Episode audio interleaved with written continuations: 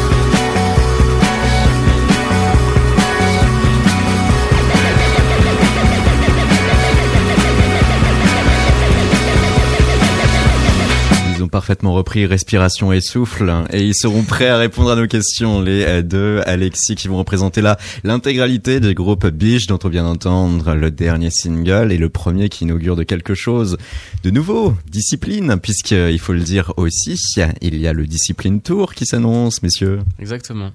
Avec en guise de première date et non des moindres la maroquinerie ce sera le 26 février il y a quoi 10-15 minutes lorsque vous êtes arrivé ici on a cru entendre parler de violon ah. d'instruments absolument absolument ouais. Et euh, bah oui on, on essaye de préparer euh, on essaye de préparer un, un concert un peu différent de ceux qu'on a l'habitude de faire à Paris parce que c'est vrai qu'on à défaut de pas faire beaucoup de, de dates ailleurs, euh, on essaye de, enfin, on fait régulièrement des, des concerts à Paris.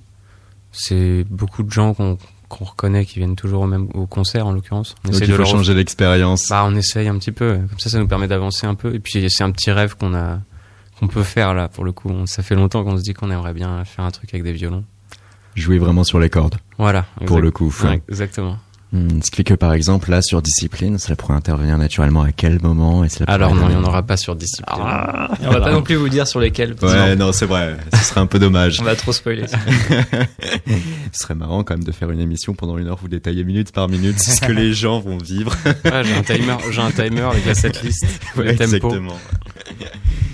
Biche, Discipline et ce tour avec des dates d'ores et déjà annoncées à Vernon, Conchy-les-Paux, Cherbourg, Rouen, Angers, Nantes, Saint-Nazaire, Bruxelles, Rennes ou encore Avignon pour le Love Letters Festival.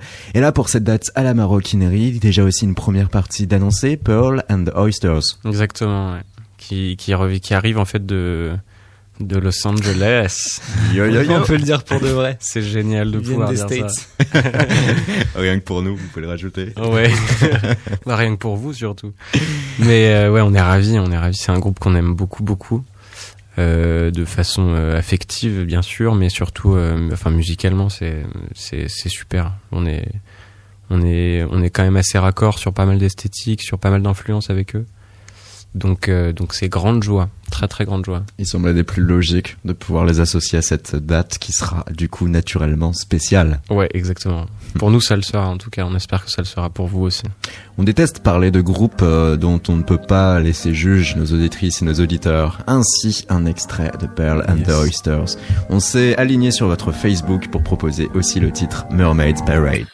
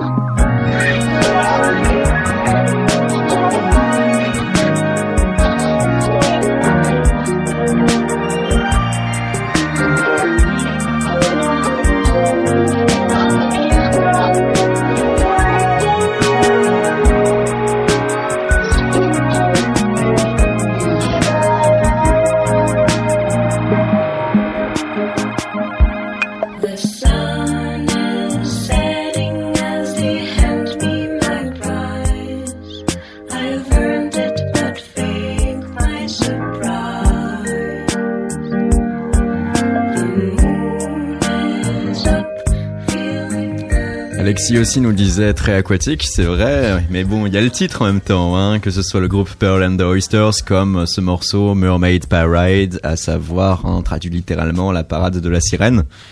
Ça, c'est ce qui fera la première partie de votre concert à la maroquinerie. Et derrière, si vous appelez cela le Discipline Tour, c'est que ce morceau et ce single tient aussi une importance de choix, j'imagine, pour vous. Euh, Discipline. Ah bah du coup oui ça, ça fait ça faisait un petit moment qu'on n'avait pas sorti euh, de nouvelles choses. En même temps, dans notre chronologie, non, c'est plutôt rapide. Bah oui, quand même, on est dans moins d'un an après. ouais, oui, parce que c'est vrai qu'on s'est, on s'est pressé, quoi. Un morceau en un an. Euh, un petit coup de pression. hmm, en fait, euh, en fait, euh, oui, c'était pour marquer le coup un tout petit peu et dire que, dire que on allait fêter un peu la sortie de ce morceau en fêtant, euh, en fait, en faisant des, en tout cas, en faisant des concerts sur toute la, majoritairement la, la West Coast de France. C'est plutôt rare de chercher à capitaliser autant sur euh, un single. Est-ce qu'il y a là aussi pour vous une symbolique particulière? Vous en êtes particulièrement fier de ce morceau? Ou les choses se sont présentées ainsi euh? Bah, c'est un concours de circonstances pour le coup parce qu'on cherchait vraiment à refaire un- à, à monter une petite tournée euh, une petite tournée un peu DIY euh, où on allait partir plusieurs jours d'affilée comme ça on s'est dit que euh, on s'est dit qu'il y avait la Maro qui arrivait que potentiellement c'était bon aussi de et le fait de vouloir à la Maro faire un concert un peu différent Mhm. tout ça on avait vraiment envie en tout cas d'apporter un truc neuf donc du coup, discipline, on l'a envisagé. On a discipline est prête depuis un petit moment déjà, en fait, depuis, euh, je pense début décembre, Mhm. fin novembre, quelque chose comme ça. Du coup, on s'est dit, allez, on sort tout d'un coup, on essaie de créer une synergie Ouais. incroyable de grandes maisons de disques. Euh, on prépare une tournée aux États-Unis, tout ça. Non, on a, voilà, on a, on a essayé de faire d'une pierre deux coups, quoi. Effectivement. Mais ça, ça, ça n'enlève pas le fait que ce morceau est quand même assez important, effectivement, parce que, parce que c'est, c'est, en fait, c'est pas tout à fait la même chose que ce que l'album offrait, euh, en fait. Au euh, préalable. Ouais, exactement. Mm, mm. C'est vrai qu'il y a là euh, un changement assez important puisque on pouvait l'indiquer en introduction. Hein, euh, L'album avait euh, ce schéma qui faisait que chaque morceau, du coup, les paroles, le chant, la voix, déroulait véritablement une scène. C'était en cela très cinématographique et très ciblé aussi par rapport à, l'atmosphère musicale que cela pouvait engendrer. Alors que là, discipline, d'un point de vue radical, c'est simple. Hein, c'est vous essayez de jouer sur la discipline en tant que C'est ça. C'est Puis ça. Même, même dans les sons, euh, il y a quelque chose d'un peu plus brut de décoffrage. Tout est un peu plus euh, front, Ouais, Mm. c'est vrai. plus, plus dry en fait, moins mouillé dans des reverbs, dans des trucs. Donc je pense que ça, ça rejoint un peu cette idée introspectif, de en somme. discipline finalement. Ouais, peut-être un peu. Ça va un peu dans le choix des sons, va un petit peu dans cette espèce de. de c'est, c'est ça l'est. C'est beaucoup moins introspectif parce que parce que c'est un sujet presque commun en fait, presque général. Euh, mais euh, mais oui, comme le dit comme le dit Alexis au carré. euh, on est on est il y a un, il y a un changement qui s'opère parce que parce que je pense qu'on a eu euh, on a eu envie aussi de, de faire avancer le la musique du groupe vers quelque chose de peut-être euh, en fait moi paradoxalement ce, ce discipline ce titre je le trouve plus pop Mhm. Que euh, que que les morceaux la que pas mal de morceaux en fait de l'album euh, de la nuit des Perséides On va pas aller euh, et te contrecarrer hein, dans cette analyse, hein, c'est vrai. C'est presque power, c'était aller droit à l'efficacité et euh, tout en cherchant des trucs un peu alambiqués, mais même voilà dans le- dans l'enregistrement, dans la forme du morceau, dans le dans le propos, c'est assez brut de décoffrage, c'est ce qu'on voulait faire. Ouais, on n'est pas obligé de euh, finalement euh, se mettre dans euh, une ambiance, une atmosphère particulière pour Ouais, l'écouter. Quel que soit l'endroit, le lieu, euh, le nombre de personnes autour de nous, euh, il y a euh, chez ce morceau euh, une certaine pertinence. Et puis, et puis, la discipline, c'est quand même un sujet spécial, peu employé en musique. c'est vrai. Était-ce là euh, un credo libérateur pour vous de vous exprimer là-dessus? Parce que euh, associer discipline et musique a un sens. Bah, c'est vrai que dans notre cas, en plus, on, on, passe, on passe quand même pas mal de temps avec les garçons euh, en studio pour répéter ou pour des, on se voit pas non plus tous les jours, donc il y a, y, a, y, a, quand même une notion de discipline dans ce, dans ce que dans, dans ce dans ce qu'on doit faire en amont pour se retrouver et puis avancer en fait. C'est facile. En fait, c'est c'est assez commun et ça peut être assez facile en fait de s'enliser un peu avec un groupe qui on n'a pas on n'a pas tu vois on n'a pas beaucoup de tournées on donc euh, faut entretenir la flamme faut faire entretenir la, la, chose et je pense que et je pense mm. que ça demande un petit peu de discipline mine de rien. Euh, ça pousse un peu au dépassement de soi. Et, euh, et car vous pouvez aller jusqu'à combien? C'est-à-dire? En live, par exemple, comparé aussi euh, à la vie de groupe euh, en studio où vous êtes 5-6 oh ben, De toute façon, on est 5 euh, on est cinq sur scène et 6 avec notre ingé son qui est indispensable qu'on aime qu'on embrasse. Et 9 ou 8 avec notre orchestre. avec notre petit orchestre de chambre. Mais on n'en dit pas plus. Là, on parlait bien évidemment de cette date, le 26 février, à la maroquinerie. Avec nous, Biche, sur Radio Neo et sur cette émission euh, Faire vivre un groupe, entretenir la créativité, oui, mais derrière aussi pouvoir entretenir ce groupe lorsque tous les musiciens sont réunis dans un studio, c'est aussi quelque chose qui peut être euh, intéressant à comprendre et savoir, euh, car euh, il faut le dire, hein, tout son actuellement psychédélique là nous renvoie à Tame Impala. Et Tame quoi Tame Impala Il paraît ouais que c'est plus ou moins quand même un phare pour une génération qui sont au sommet de, la, de leur réputation. Euh, que le groupe de Kevin Parker a sorti là vendredi dernier, le temps d'attendre du nouvel album, Slow Rush. Vous l'avez écouté? Bah pas, pour la science.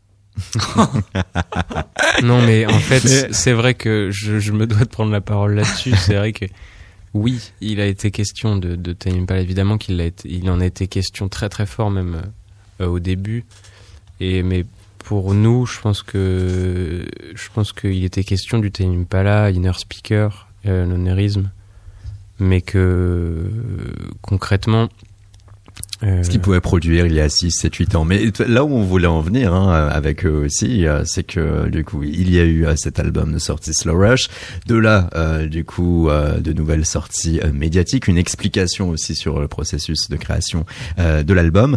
Et en cela, du coup, il y a quand même le point commun, on peut se dire, de devoir créer avec un nombre abondant de musiciens mmh. dans un registre, certes pour eux, qui s'éloigne du psychédélisme aujourd'hui par rapport à ce qu'ils pouvaient faire en des temps euh, ancestraux et euh, via l'émission de euh, Zane Lowe sur Beats One, la chaîne radio de Apple Music. On a un Kevin Parker qui s'est confié sur deux points. D'une part, assez intéressant, une influence d'un point de vue purement éthique de travail du rappeur Travis Scott, pour lequel il a collaboré sur la création de ce son.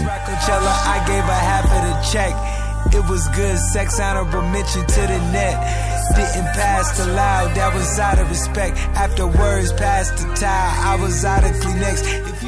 Ça, c'était donc euh, l'album de Travis Scott, hein, Skeletons. Et euh, lui, apparemment, il n'a pas peur de tenter et d'essayer des choses. Il est très enthousiasmé par quelconque idée. Il ne perd pas son temps à douter de lui-même ou à douter des choses, ce qui est extrêmement précieux parce que vous avez besoin de euh, cette conviction. Et j'ai essayé de garder cette force de conviction lorsque j'ai travaillé par la suite, car le doute et tous les genres de ce choses qui peuvent être des poisons pour la créativité. Est-ce que ça c'est Kevin qui dit ça, c'est Kevin qui dit ça, oui, en effet. Bah, moi déjà, je suis pas d'accord, donc. Euh, et m'a dit justement. non, je, je, pense qu'on peut pas exclure le doute et que le doute est, pas foncièrement mauvais, au contraire.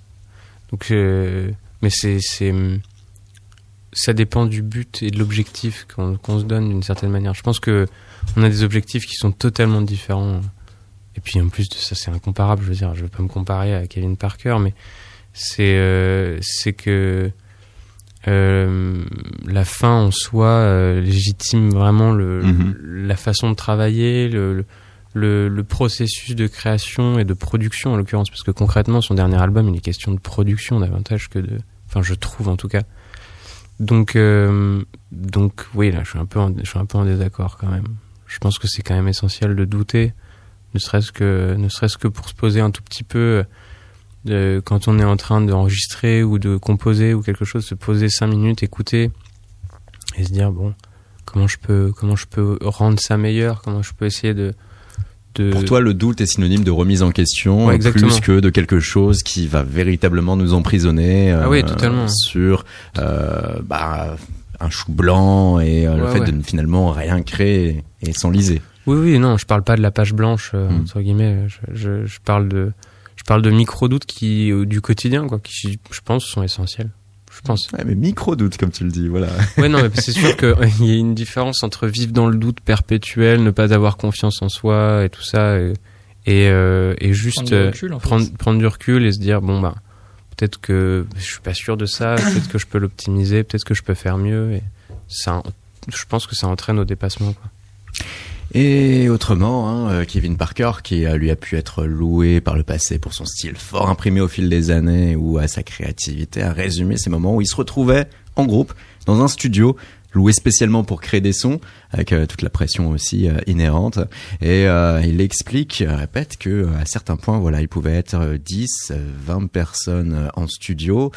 Il pouvait être là comme ça, euh, dialoguer, simplement ne rien faire, euh, avoir euh, un silence plat, voire gênant pendant des heures, voire une heure maximum.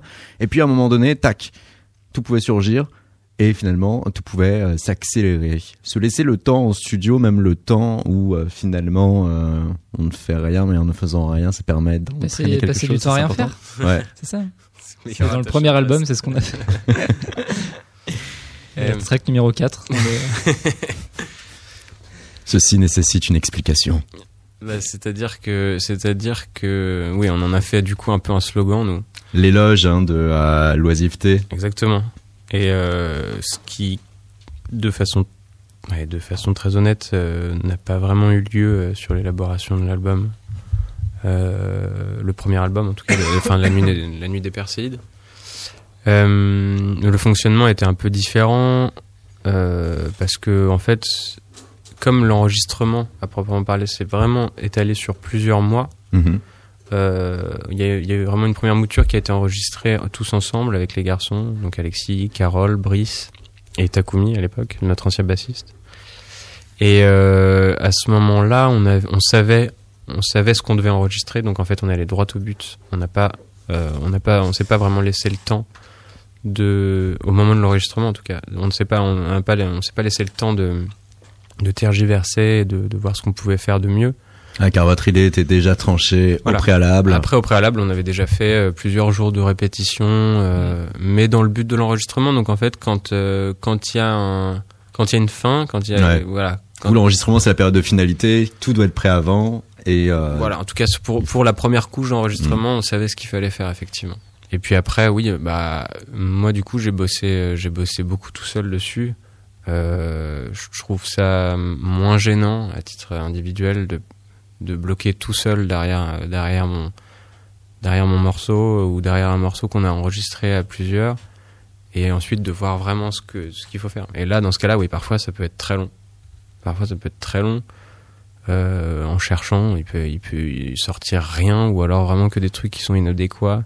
Puis tu réécoutes le lendemain et tu fais ah non, c'est pas ça. Et puis au bout d'un moment, ouais, c'est vrai que quand même globalement, quand tu trouves le bon truc, euh, tout découle assez vite ensuite. Ça, ça va, ça file et puis euh, tu peux boucler vite le truc. euh, surtout que ça suscite une espèce d'énergie un peu créatrice, euh, ouais, un truc un petit il va y avoir un petit engouement tout d'un coup Voilà. où tu vas tirer le fil de ta création. et- Exactement. Le morceau peut complètement changer même d'un coup et en fait c'est c'est super enthousiasmant. Et quand c'est comme ça, est-ce que euh, dans le processus aussi de composition, à chaque fois, vous allez euh, penser euh, instinctivement, automatiquement euh, aux copains du groupe en se disant ah tiens, lui aimerait bien très certainement que j'ajoute cette séquence, cette patte, cette chose. Est-ce que vous essayez aussi de composer finalement, euh, d'une part en essayant vraiment de penser euh, aux autres, ou est-ce que vous suivez de manière méthodique votre idée, votre pensée? En gros, jusqu'à maintenant, en fait, la plupart des compositions euh, étaient faites euh, exclusivement par moi en amont. Euh, et c'était souvent des démos parce que c'était des compositions qui étaient faites pour le live. Parce qu'on a toujours priorisé le live, en fait, euh, pendant une longue période sans envisager nécessairement d'enregistrer un album. Donc, il y a souvent euh, ce qu'on appellera la démo initiale qui est faite euh, en se disant bon voilà Carole le batteur va jouer ça comme ça. Potentiellement il va le, il va le retirer un peu vers ce qu'il sait faire vers ce qu'il a envie de faire et ce qu'il fait naturellement. Donc tous ces trucs là sont je, je les ai jamais pensés en amont. Et, euh, et euh, mais naturellement, dès qu'on se dès qu'on se répartit les rôles sur sur du réarrangement pour le pour les concerts, c'est ce qui se passe. Et là, depuis peu, en fait, on est on s'est on s'est mis à, à, composer à plusieurs, qui est un exercice assez nouveau en fait. Et euh, et les choses effectivement se mettent pas se mettent pas vraiment en place de la même façon. Et euh, plusieurs, ça jusqu'à combien de personnes? Et eh ben, c'est le groupe. Là, c'était en entier? C'était 5, Tous les 5. C'était 5. Normalement, euh, normalement, on aurait fini ce morceau avant la maroquinerie qu'on pourrait jouer. Euh, et, euh, et c'est vrai que ça, ça fait, ça, ça a pas le même rendu déjà, mais euh, naturellement, puisqu'il y a voilà de nouveaux esprits. personnalité un peu dans les, voilà, dans les instruments. Il y a une nouvelle, un nouvel euh, accord de personnalité aussi, c'est sûr. De l'autre côté aussi, est-ce qu'il faut que tout le monde soit pleinement d'accord? Il faut que ces sons soient validés à l'unanimité pour que vous les acceptiez? Ou à un moment donné, il faut trancher ah, On veut tout savoir de votre démocratie en interne. Ah, il y a, a pas, de démocratie. il y a zéro démocratie. Ah, il y a quand même un leader dans bah. le projet. C'est quand même un veto, quoi. C'est comme, au G8, euh, tu vois, il y en a qui ont plus de pouvoir que d'autres. C'est profondément inégalitaire cette histoire. à l'époque où une seule personne composait, il y avait ce morceau Kepler Kepler issu de l'album La Nuit des Perséides. Vous écoutez Radio Néo, votre émission Chaos.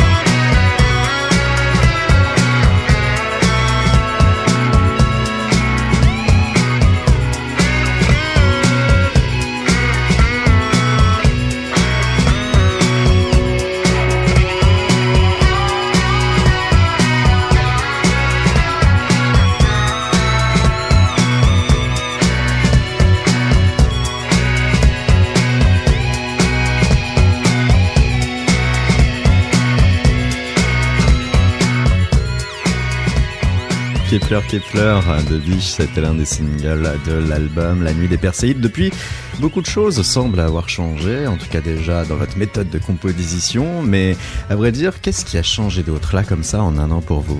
La longueur des cheveux. La longueur des cheveux, c'est clair.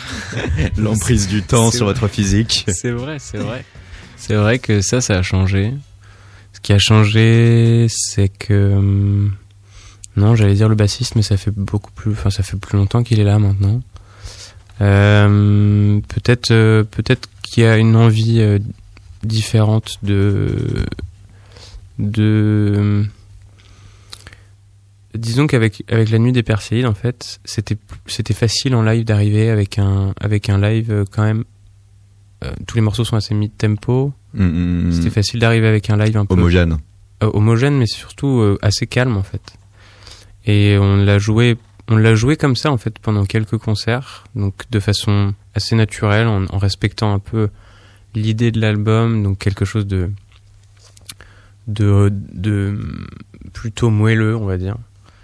Et Idéal pour les après-midi euh, en pleine air. D'ailleurs, on s'est retrouvé bien souvent à ouvrir. Plus aussi, euh, beaucoup plus dans les sons. Euh, c'est ça. Plus introspectif aussi. Je pense effectivement. Dans, dans, dans l'idée de l'album en fait. Alors que là, ça se dirige vers quelque chose de plus plus stéréolab en fait. Ouais, on en a eu envie en fait. Dynamique. Au même moment avec, euh, mais notamment avec toi en fait, avec Alexis, euh, on s'est dit, euh, on s'est dit, on a commencé à changer des trucs sur des morceaux qui n'étaient pas du tout comme ça, et puis on s'est dit putain c'est génial comme ça. On a commencé à faire des morceaux hyper rapides, enfin beaucoup plus rapides par rapport à notre à votre tempo naturel. Notre tempo naturel de, de gens très tranquilles.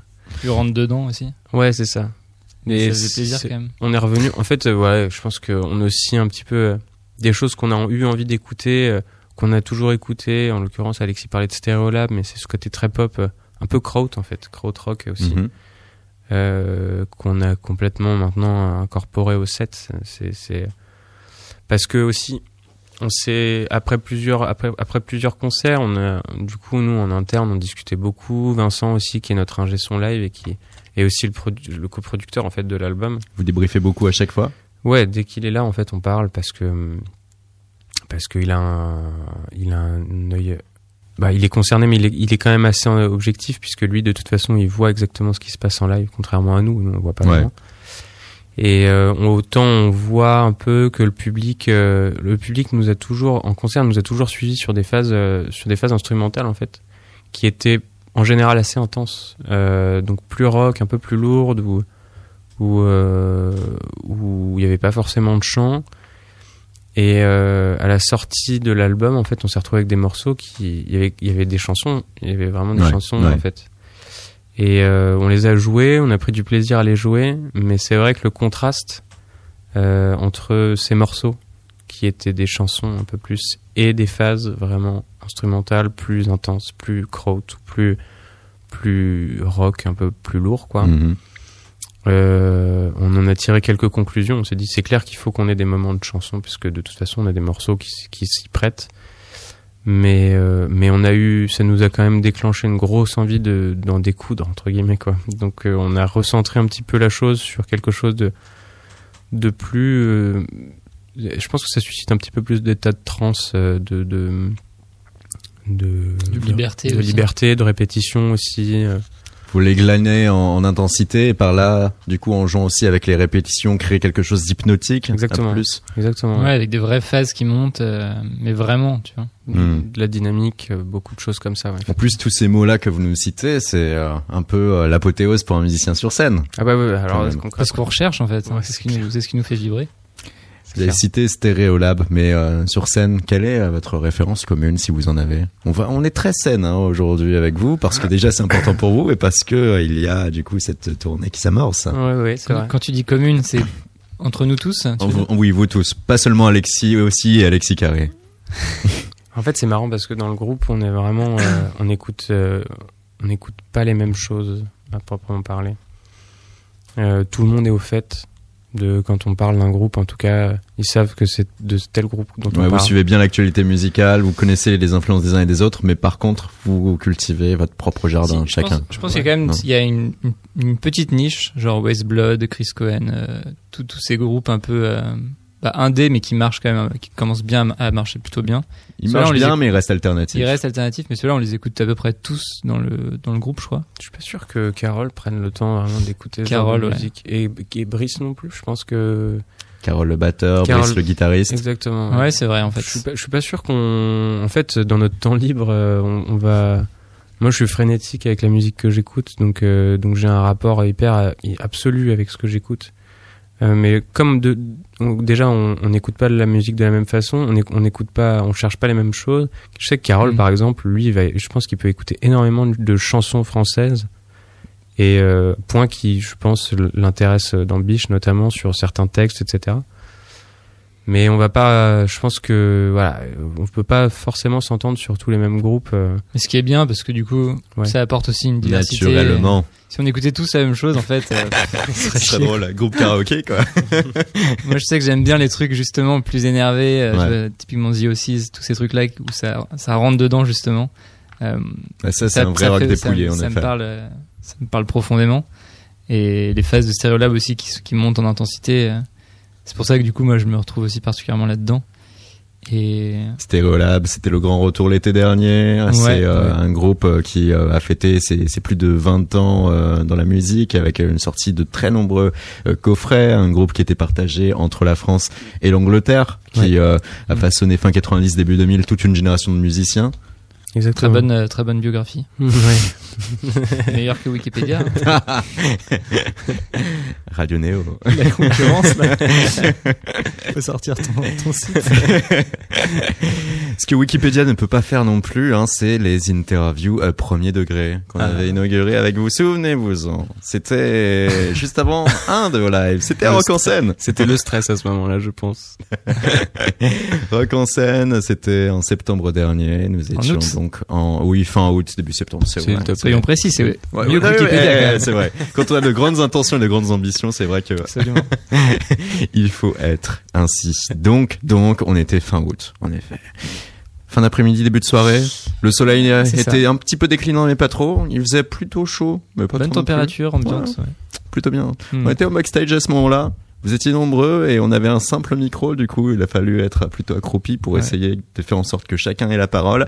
Et le but du jeu c'était de vous interroger façon premier degré par rapport à des titres, des morceaux de la nuit des Perséides, qui était alors le seul, l'unique album que vous aviez sorti. Ainsi, ainsi, un morceau, ce titre en film noir. On vous avait demandé si vous aviez déjà vécu une scène digne d'un film noir. Voici votre réponse alors c'est Alexis aussi, une scène de film noir euh, vraiment à la française, un peu à la, François de Roubaix. Euh, euh, il, me, semble que oui, sur, un soir, il pleut, tu marches dans Paris, tu, les, lampadaires, les lampadaires clignotent un peu, ça, peut arriver, mais, pas, de, meurtre, pas de, pas de choses vraiment très très glauques en vrai, c'est plus des atmosphères.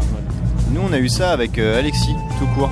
On, a, on est parti en Islande et en fait, on avait loué un appartement qui, pour le coup, était une vraie, un vrai appartement de film noir. en fait, en rentrant dans cet appartement, c'est un appartement, je pense que j'ai jamais vu un lieu aussi glauque. C'est-à-dire qu'il y avait des. Je sais pas, ça tombait à moitié en ruine, il y avait des armoires sur lesquelles la personne qui louait avait écrit Do not open. Euh, euh, et on sentait en fait. Sur, le, sur, le, sol, il y avait en fait une marque noire de quelque chose qui avait brûlé mais un cercle noir brûlé en plein milieu du salon. En termes d'énergie, euh, c'était très problématique quoi. Et euh, le lieu où on a dormi, donc euh, toi déjà il y avait des étagères qui étaient recollées à la glu, chelou, enfin avait un, délire bien dangereux. Et moi j'ai dormi dans un lit avec juste au-dessus une étagère et une grande télé qui penchait et qui pouvait tomber à tout moment sur moi quoi. Juste à côté de la marque noire et d'une petite pièce avec un lit où on tue des gens quoi. Pièce, euh, tu peux pas faire plus morbide. Pas un sommeil, un sommeil réparateur, j'imagine. Non, pas du tout. Une grande leçon de vie. Faites une gaffe. histoire vraie. Hein. Faites gaffe là où vous mettez les pieds à Reykjavik. ça marche très très bien avec la musique. Le montage est, vraiment superbe. J'ai adoré. J'adore. Je veux peut-être vous récupérer ces extraits audio parce que ça, franchement c'est super. Un autre morceau, le laboratoire. Ainsi, on vous demandait de décrire ce qui était votre réel laboratoire musical.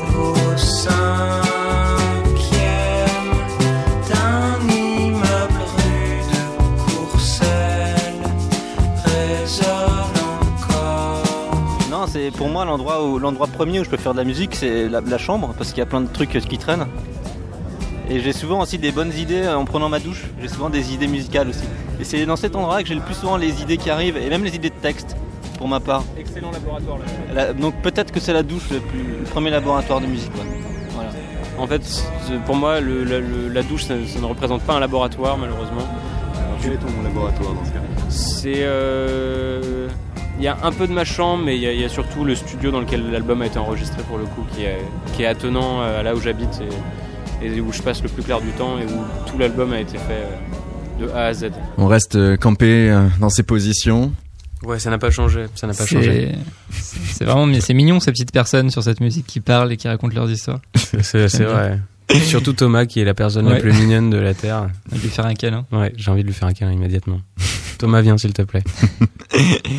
Vous êtes sur Radio Néo depuis notre studio, deux détenants du groupe Biche et on continue là comme ça à défiler cette séquence premier degré qui permet de entendre certaines atmosphères musicales, hein, certains des morceaux de cet album en parallèle, avoir euh, aussi parfois des explications. Par exemple, le laboratoire, hein, vous expliquez après autrement que le réel sens, euh, eh bien, c'était euh, tout simplement de faire un morceau en deux temps, euh, euh, qui pouvait être la suite logique de film noir. Ah, c'est l'inverse en fait. C'est euh, c'était film noir le premier lieu. En fait, c'est film noir la suite du laboratoire exactement, puisque en fait dans le dans le refrain du laboratoire, il est question des affiches de film noir tandis que un morceau comme La Fugue était en quelque sorte lié à l'usage de drogues récréatives, je, cite le cannabis. Alors là, je comprends pas du tout, c'est faux. Vous avez juste mal interprété le texte. Ah, pourtant, hein, là, on va même pas pouvoir le diffuser parce qu'on n'a pas choisi ce petit bout-là, mais on a les enregistrements, hein, vous le disiez très clairement. En attendant, on vous a demandé, du coup, morceau à l'appui, si vous aviez déjà fugué au cours de votre vie.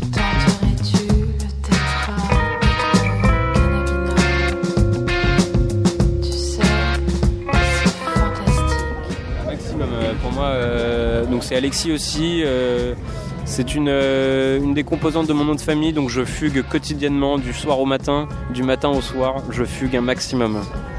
Ici Alexis, j'ai fugué quand j'avais euh, à peu près 4-5 ans, mais c'est pas, c'était pas volontaire je crois, mais j'ai fugué.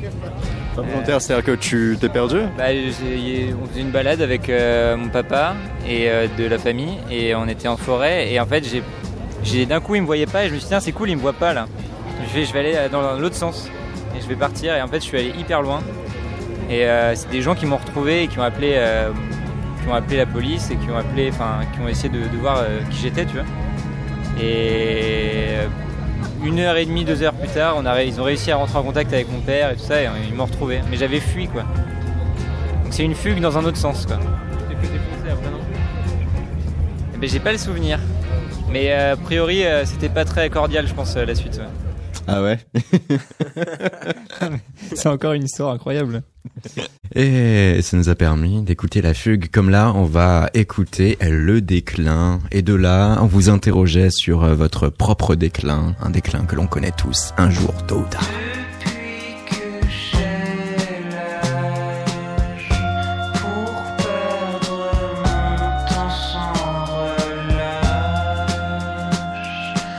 Alexis aussi à l'appareil. Euh, le déclin en premier degré, c'est probablement le moment, on en a déjà parlé en interview, c'est probablement le moment où tu rentres de soirée quand les gens partent au travail. Pour moi, au premier degré, c'est un, coucher de soleil, voilà. C'était Carole pour euh, Radio Néo.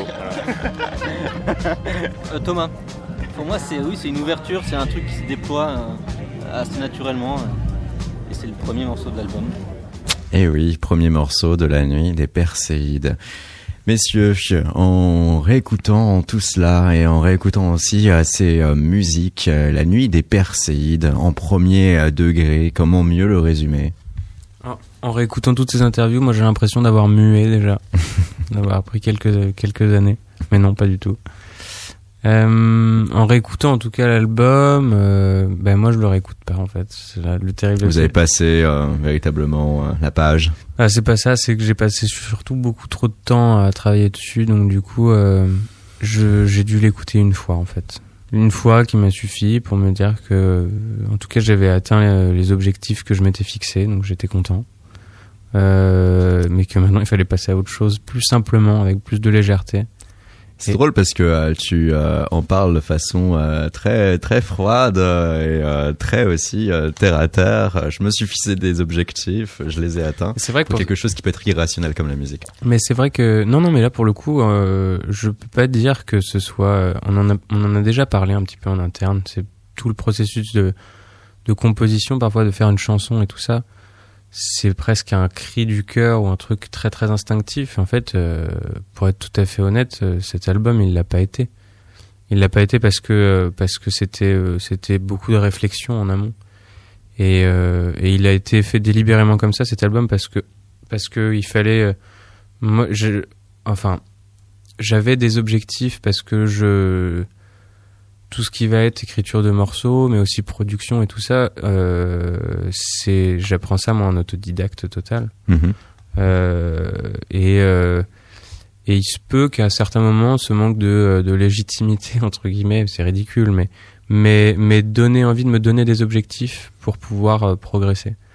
Et à ce moment-là, euh, ouais, je, euh, j'ai mon ami d'enfance Johan qui a fait la pochette de l'album qui lui a fait un master en fait, par exemple, en, même temps que à peu près au même moment on a commencé à travailler sur l'album. En fait, euh, il a commencé, il l'a terminé à peu près au même moment où on a terminé l'album.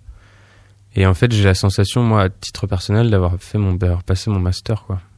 Ouais. un truc, euh, un truc un peu euh, global et de composition, un peu d'arrangement, un peu de production et tout ça.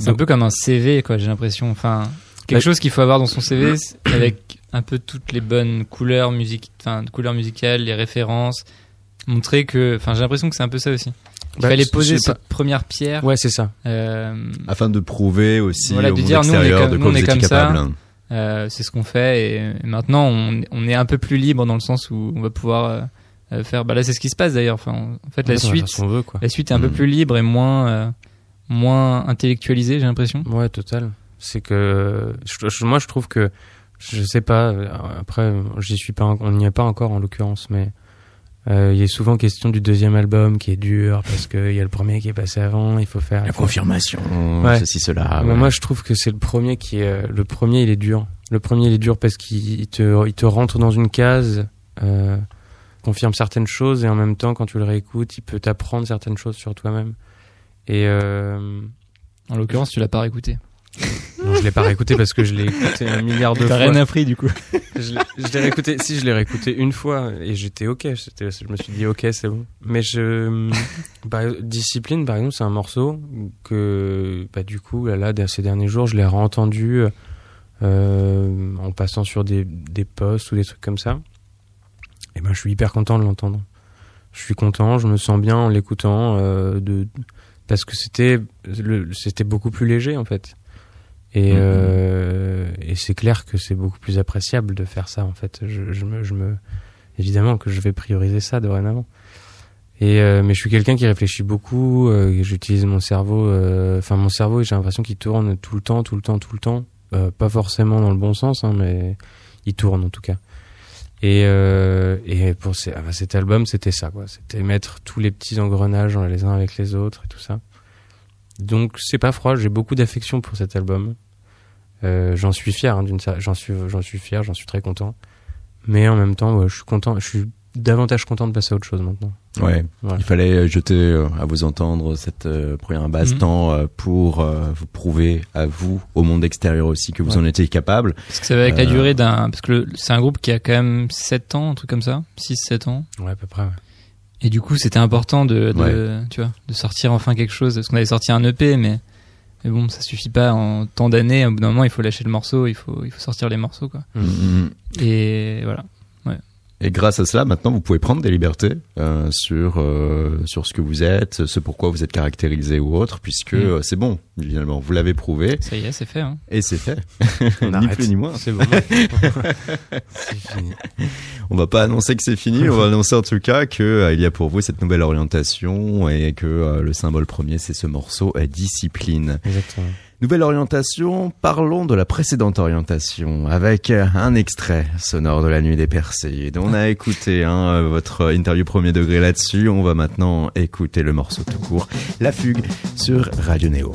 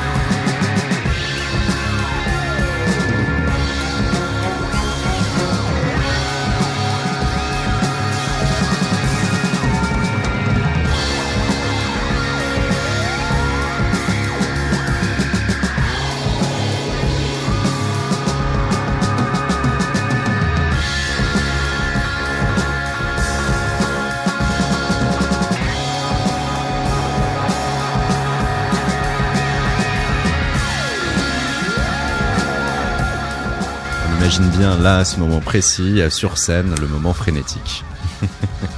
Biche avec le morceau La Fugue. Biche avec nous pour encore quelques petites minutes d'émission. Et tiens, comme on a moins entendu Alexis Carré, on va pouvoir du coup lui parler quelques secondes de l'extra groupe. C'était une aventure. Oh, c'était une belle aventure. Hein. c'était bien la souterraine, c'était monté euh, en mime extra avec le tube de Léo Ferré. Le but du jeu, pouvoir reprendre des morceaux de l'ogre et cela à travers un extra, un extra groupe composé euh, outre toi par divers interprètes dont euh, PR2B ouais. qu'on recevra d'ailleurs la semaine prochaine. Ah, ah bah on l'embrasse en avance. On lui fait un bisou. Ouais. Et il y avait aussi Guillaume Marietta. Il y avait Marietta, il y avait aussi, oui. Euh, Jessie euh, sous le nom de HVJ. Ouais. Eddie euh, Cramp. Et un autre membre de Biche, Carole. Et Alexis et Alexis. C'est ça, hein, j'oublie personne. Ah, je sais plus, il, doit, il devait y avoir. C'était un, un, sacré groupe. Hein. Ouais, il y avait du monde. Il y avait du monde. Et il y avait une tâche, pouvoir essayer de reproduire avec au moins la même intensité l'œuvre de Léo Ferré. Ouais. Bah, en fait, on était un groupe de reprise, d'un groupe de reprise, à vrai dire, parce que euh, avant nous, euh, avant nous, le concept, c'est Julien Gasque, enfin à quoi Serge et Forever Pavo qui s'étaient collés à, au réarrangement. Et, euh, et nous, on était. On a réarrangé les, les, les réarrangements. Ouais. Le vortex. ouais, c'est un trou noir le truc. c'est un trou noir. Et euh, il y avait un premier concert qui était à Marseille. Par la suite, euh, d'autres dates qui avaient pu euh, suivre. Et là aussi, on imagine toute une expérience. Est-ce que vous, vous avez pu aussi retirer quelque chose qui derrière a pu alimenter, venir nourrir différemment votre vie de groupe en tant que biche? Ou pas? Mmh, bah moi, moi, ça m'a apporté beaucoup personnellement parce que parce que c'était euh, une, une, façon de. C'est pas un projet qu'on s'est approprié. Euh, il n'y avait pas de, de, leader vraiment à proprement parler. Il y avait pas de. Euh, on était assez assez libre en fait dans ce projet. Et ce qui était cool, c'est que du coup chacun mettait un peu sa patte comme il le voulait. Et il n'y avait pas quelqu'un derrière pour nous dire bah non, faut que tu fasses comme ça, faut que tu fasses comme ça. Et en fait, on, on, on, prenait ça assez à la cool sur des morceaux qui sont quand même importants. Tu vois, les, le public de Léo Ferré, des gros aficionados, des fois on s'est fait on s'est fait arrêter en plein concert euh, par un mec qui va dire euh, Léo Ferré c'était d'abord de d'abord des textes pas de la musique ou je sais plus ce que on n'entend pas les paroles du ouais poète. on nous a aussi on, nous, on nous a aussi dit ça. franchement à Toulouse les gens ils arrêtaient le concert quoi. Ah ouais. Ouais. Waouh. Vraiment. Ça gueulait enfin c'était mais c'était drôle du coup c'était intéressant. Et euh, et du coup ce qui était chouette enfin moi personnellement je connaissais pas beaucoup Léo Ferré. J'ai découvert le enfin le personnage à travers ce groupe aussi. Mm-hmm. Et euh, donc je connaissais pas forcément les, arrangements de base, tout ça. Et je me le suis accaparé un peu à ma façon avec mes petits effets euh, psychédéliques et tout ça. Et, et c'était vachement agréable. Et il y a des gens qui nous ont dit que c'était super euh, la façon dont on s'est approprié l'arrangement de Léo Ferré. Moi, je connaissais même pas le celui de base, donc tu vois, ça, c'était juste du plaisir, quoi. Ouais. Et vous vous imaginiez euh, accompagner Léo Ferré si vous étiez euh, ses contemporains? Euh, ben, En fait, euh, pendant une période, il a eu, du, coup, il jouait avec un groupe qui s'appelait Zo. Zoo ou Zo, je ne sais pas trop. Zo, ouais. ouais. Et, et en vrai, c'est un groupe de prog, quoi. français. Il me semble qu'ils étaient français aussi. Et oui, bah potentiellement, potentiellement peut-être, oui, peut-être si on traînait là par dans le coin euh, à cette époque-là, il y a moyen. Si on, euh, si, on, si on nous demandait, je pense que ça aurait pu se faire effectivement. Après, il avait pas l'air très très fun humainement. J'ai pas l'impression que c'était un mec. On sait euh, pas, on sait, écoute, on sait pas, on peut pas. On sait pas, mais ouais, selon certaines légendes sur, sur le Darknet. Moi, je me soustrais de cette discussion maintenant. on se racontera les potins après. On va devoir aussi se soustraire, nous, de Radio Néo. Ah puisque non. le gong sonne, que ah c'est la fin de cette émission et que l'horloge est implacable, car le temps c'est le temps et que l'heure c'est l'heure on va devoir vous dire au revoir. Au revoir Radio Néo. Bah, merci beaucoup en tout cas. Merci à vous également. Biche avec cette date à la maroquinerie le mercredi 26 février, le Discipline Tour qui débute et discipline le morceau euh, clippé disponible sur vos plateformes favorites. Merci à Thomas Guingagne qui était à la réalisation de cette émission et on se retrouve dès demain pour une nouvelle émission sur Radio Néo.